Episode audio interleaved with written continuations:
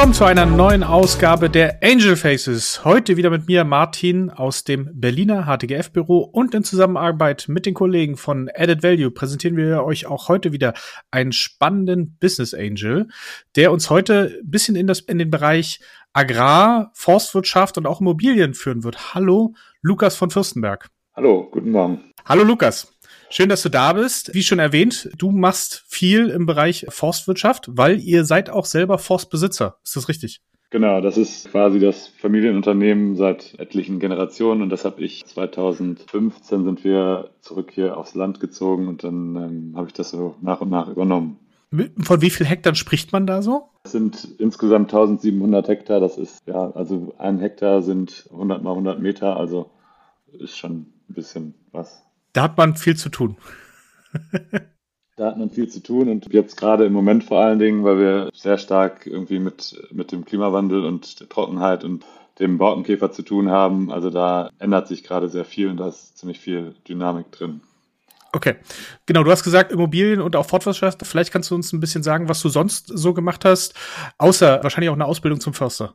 Ähm, nee, ich habe eigentlich etwas breiter BWL studiert ja. in Frankfurt an der Oder. Da wurde ich damals von der ZVS hingeschickt und das war auch eine super Zeit da. Danach war ich dann oder auch schon dann eben dabei, acht Jahre in Berlin, habe da erst äh, selber ein Startup gegründet mit zwei anderen. Da ging es um ein Portal für nachhaltiges Reisen.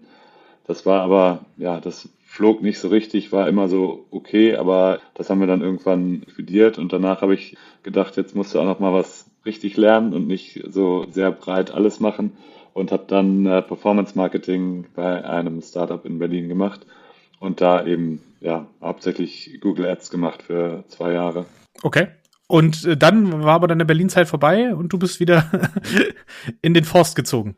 Genau, dann war die Berlin-Zeit vorbei. Dann habe ich geheiratet und dann ergab sich das irgendwie so, dass mein Vater auch gesagt hat, er hat jetzt genug gearbeitet und jetzt darf ich mal ran. Und äh, dann sind wir eben zurück ins Sauerland in NRW gezogen. Und ja, seitdem mache ich das, habe aber natürlich irgendwie diese, ja, diese Beziehung zu Startups und, und das Interesse daran nicht verloren. Und das ist dann so eine ganz gute Mischung vom Land zu der Stadt und dem urbanen Leben quasi. Das glaube ich.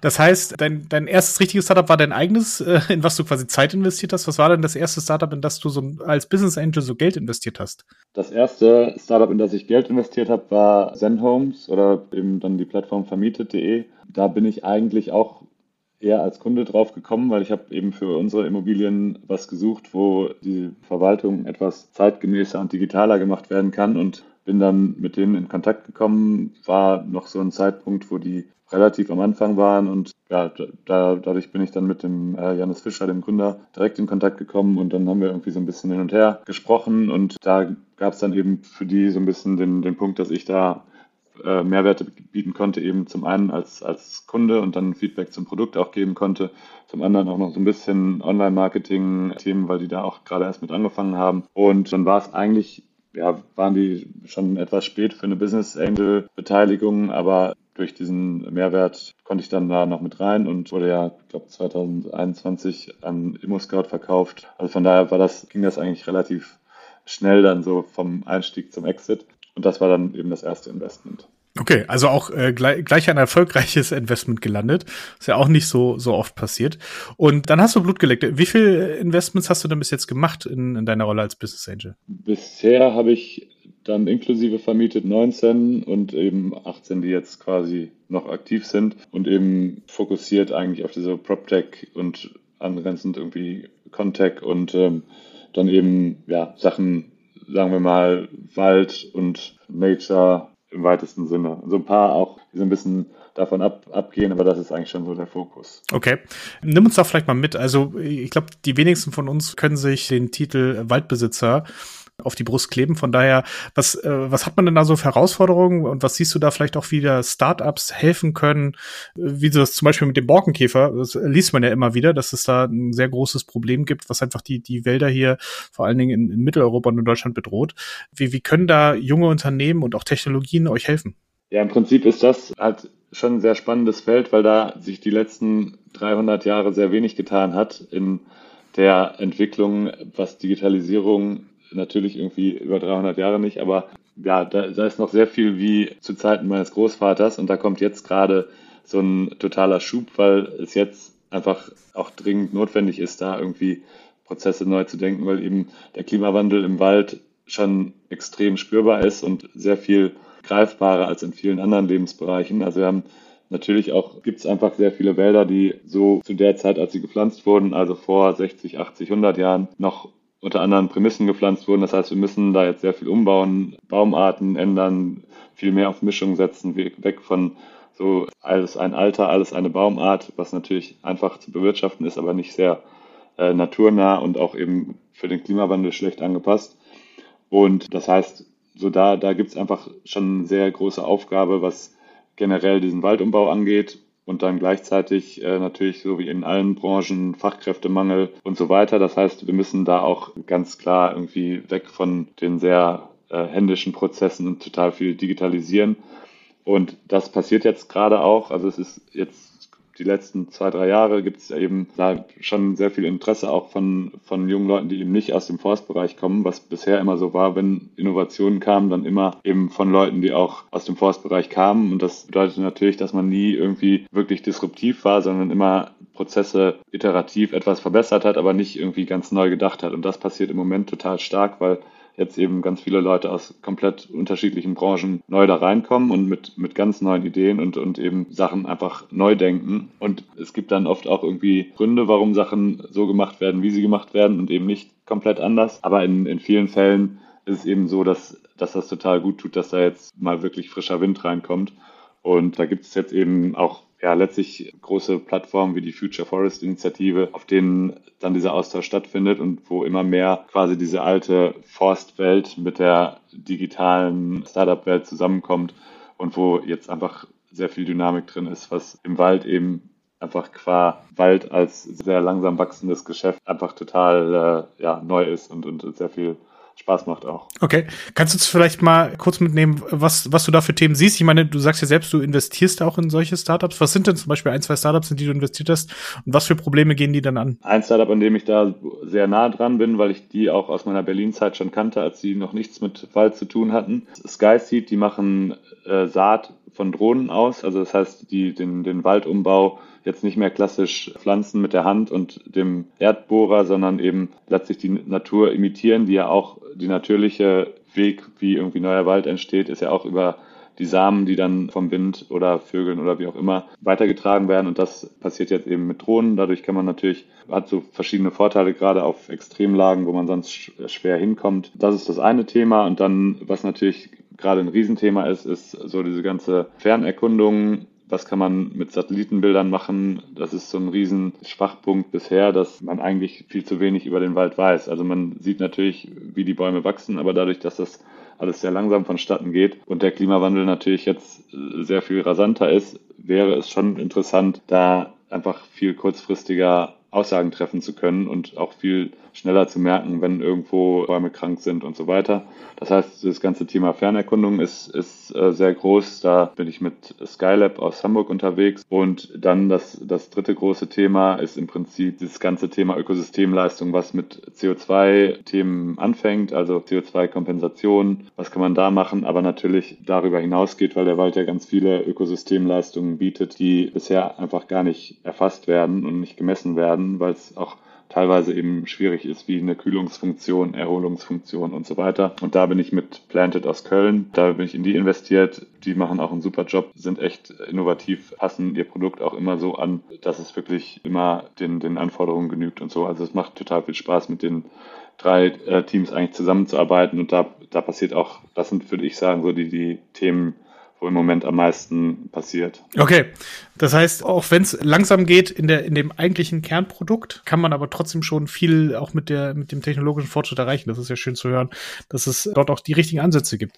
Du hast ja gesagt, du machst ja auch viel im PropTech, weil ihr halt auch äh, Immobilienbesitzer seid. Was seht ihr da so für Entwicklungen? Äh, viel im Bestand oder Neubau oder wo wo bewegt ihr euch da? Das ist letztlich ja auch ein, ein Thema, was bisher noch sehr wenig digitalisiert wurde. Das heißt, ja, das das fing eben äh, mit vermietet an, dass man die Verwaltung moderner macht und digitaler macht. Dann so Themen wie Movin, also dass diese ganze Vermietungsleistung besser funktioniert und smarter funktioniert. Dann aber natürlich auch irgendwie die ganze Baubranche noch total wenig digitalisiert sind. Also von, da kommt jemand mit dem Laster und dem Lieferschein auf die Baustelle und äh, dann wird es irgendwo weitergegeben und dann geht der Lieferschein verloren und am Ende weiß keiner mehr, was eigentlich los ist. Das heißt, die Baustellen effizienter machen, ist natürlich ein Thema. Auch die Dokumentation auf den Baustellen, da bin ich in ein Startup investiert, das heißt OnStruck. Auf der Baustelle eben dann Carthago. Dann, was haben wir dann noch? Dann haben wir natürlich als nächstes irgendwie Themen wie, was dann jetzt für uns gerade auch als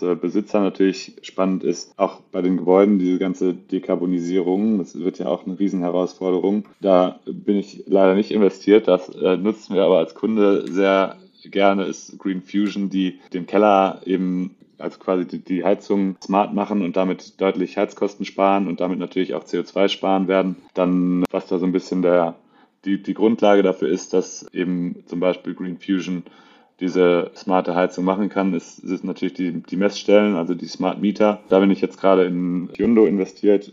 Das ist ja so ein bisschen der Schaufelverkäufer dann für alles, was man dann in der Intelligentmachung des, des Hauses macht, weil ohne dass man die Daten hat, was passiert eigentlich im Haus energetisch, ist es natürlich immer so ein bisschen die Frage, muss ich jetzt, fange ich an damit, dass ich die Wände dämme oder fange ich damit an, erstmal zu gucken, wo geht eigentlich die Energie hin? Weil es gibt ja immer irgendwie drei Faktoren, die da bei, einem, bei einer Immobilie reinspielen. Das ist einmal die, die Hülle, dann die Technik im Haus und als drittes die Nutzer, also die Mieter. Und alle drei haben letztlich irgendwie Einfluss darauf, wie das Haus energetisch dasteht. Das heißt, eigentlich muss es damit anfangen, dass man erstmal die Zahlen kennt und die, die tatsächlichen Verbräuche und nicht nur irgendwie aus der Tabelle, das müsste jetzt so sein, sondern dann wirklich guckt und dann auch eben natürlich gucken kann, was bringt eine einzelne Maßnahme am Ende, weil man es dann auch tracken kann.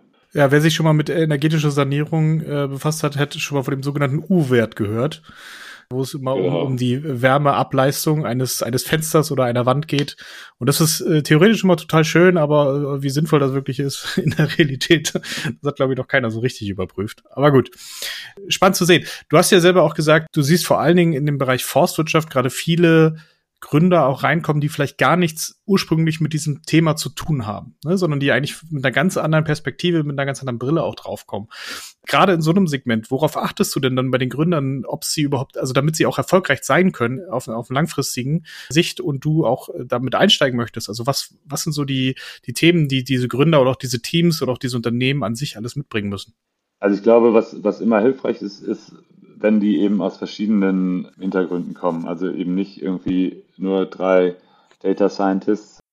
Am Ende auch ist es immer dann letztlich irgendwie ein gutes Zeichen, wenn sie relativ früh versuchen, auch mit den Kunden in in dem Fall eben den Waldbesitzern in Kontakt zu kommen und zu gucken, was sind eigentlich deren Needs und löse ich überhaupt eigentlich gerade ein Problem oder gibt es das Problem gar nicht oder in der Form nicht. Also das ist immer so ein bisschen, und letztlich ist das auch für die Startups total wichtig, weil immer als erstes in jedem Gespräch, das kriege ich immer als Feedback, ja, so wir sind da irgendwie angekommen bei dem Waldbesitzer und die erste Frage ist immer so, wer von, wer von euch ist denn hier vom Fach? Und dann äh, betretenes Schweigen, keiner ist vom Fach, keiner hat Forst studiert und dann schlägt denen erstmal immer so, ein, so eine gewisse Reserviertheit entgegen ja, da komme ich dann so ein bisschen ins Spiel und bin dann so der Mittler zwischen den Welten, weil ich irgendwie beide Sprachen spreche und es dann auch für die Startups immer sehr hilfreich und irgendwie türenöffnend ist, wenn sie dann sagen können, ja, wir haben hier mit dem Fürstenberg schon mal was gemacht und der findet das gut, dann sind die Leute erstmal irgendwie aufnahmebereiter dafür. Okay. Super spannend. Das heißt also, ein sehr diverses Team hilft auf jeden Fall, diese Herausforderung zu lösen. Jetzt auch vielleicht in Zukunft, worauf achtest du? Also möchtest du weiter in diesem Segment investieren oder äh, schaust du dir auch andere Themen an? Wie guckst du auf die Zukunft generell? Auch was das Thema Business Angel Investments angeht. Ja, ich möchte auf jeden Fall gerne weiter in dem Bereich investieren, weil es natürlich auch ich am Ende auch von den Produkten dann profitiere. Also ich möchte natürlich auch, dass wir als Forstbetrieb in der Digitalisierung dann die passenden Produkte bekommen. Von daher ist, ist das, äh, habe ich da aus verschiedenen Brillen her ein Interesse dran. Es ist da immer so ein bisschen schwierig im, im Forstbereich. Gibt es da Märkte, die groß genug sind? Also ist das, ist das ein Problem, wo dann auch am Ende eine Zahlungsbereitschaft für da ist, weil die, ja, letztlich sind die, die Renditen im, im Wald halt sehr gering. Das heißt, man kann da jetzt nicht, äh, wer weiß, was für Softwarekosten auftürmen, sondern es muss dann immer irgendwie relativ klar sein, was auch dann der, der Gegenwert dafür ist. Also so aus rein, wir wollen jetzt digitalisieren, koste es was wolle, das, das gibt es im Wald halt nicht. Von daher ist das immer so ein, muss man da halt sehr, sehr schnell irgendwie den, den Value-Add kommunizieren, damit es dann am Ende auch zu Umsetzen beim Startup führt und nicht nur, ah ja, das ist ja toll, das äh, nutzen wir gerne als Pilot und äh, sobald wir dafür zahlen, aber eher nicht mehr. Das heißt, das ist da immer so ein bisschen die, die Frage, sind das Geschäftsmodelle, die wirklich groß genug werden können, dass das was für ein Business Angel oder auch später für ein VC ist, oder ist das eher was, ja, was halt langsam organisch und irgendwie bootstrapped wachsen muss und dann natürlich irgendwie ein schönes Business sein kann, aber eben nicht ja, irgendwie die Jagd nach dem nächsten Unicorn am Ende befriedigen wird. Und das ist natürlich in, in dem PropTech-Bereich schon einfacher, weil da die Märkte größer sind und auch der, der Value-Add in vielen Themen vielleicht klarer zu kommunizieren ist, da auch mehr Geld äh, insgesamt vorhanden ist. Von daher glaube ich, ja, will, will ich schon in, in beiden Bereichen weiterhin was machen. Ich glaube auch, dass da in beiden Bereichen noch sehr viel Wegstrecke vor uns liegt, was da noch an Entwicklung kommen wird. Von daher glaube ich, sind das auch sehr gute Bereiche, in denen man weiter investieren kann, in denen auch in der Phase jetzt, glaube ich, Geld auch für spätere Runden zur Verfügung steht, weil das einfach Themen sind. Also irgendwie Energieeffizienz von Gebäuden, das wird ein Thema für die nächsten 30 Jahre sein. Also da braucht keiner irgendwie Angst haben, dass das jetzt ein Hype ist, sondern das wird ja nicht mehr weggehen. Von daher sind es, glaube ich, gar nicht, dass ich mir die strategisch ausgesucht hätte, sondern eben einfach aus persönlicher Betroffenheit. Aber sind das schon sehr gute Themen, die auch irgendwie zukunftsfähig sind und auch weiter spannend als Business Angel sind. Sehr gut. Ja, ich glaube, da ist auch noch viel zu tun und wird sich auch noch viel auftun in der kommenden Zeit, weil wie du selber sagst, das wird nicht weggehen. Wir haben noch so viel Bestandsimmobilien, die noch renoviert werden müssen. Da haben wir noch einiges vor uns. Lukas, vielen, vielen Dank für diese Einblicke, vor allen Dingen in dieses Segment äh, Forstwirtschaft, mit dem von uns keiner noch so richtig in Berührung kam. Und dann wünsche ich dir weiterhin viel Erfolg mit deinen Investments. Vielen Dank. Vielen Dank für das Gespräch.